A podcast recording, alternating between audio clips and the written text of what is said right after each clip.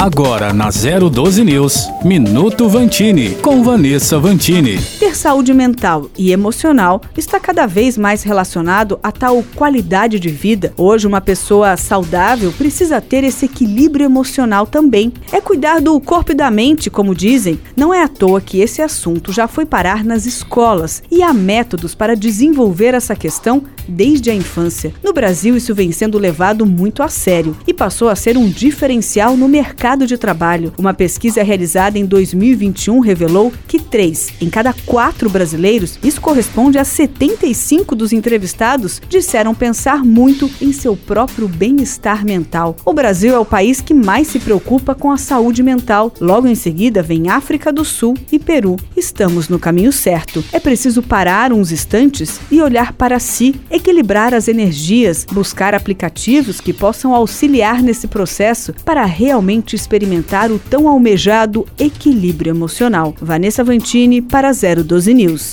Minuto Vantini, com Vanessa Vantini.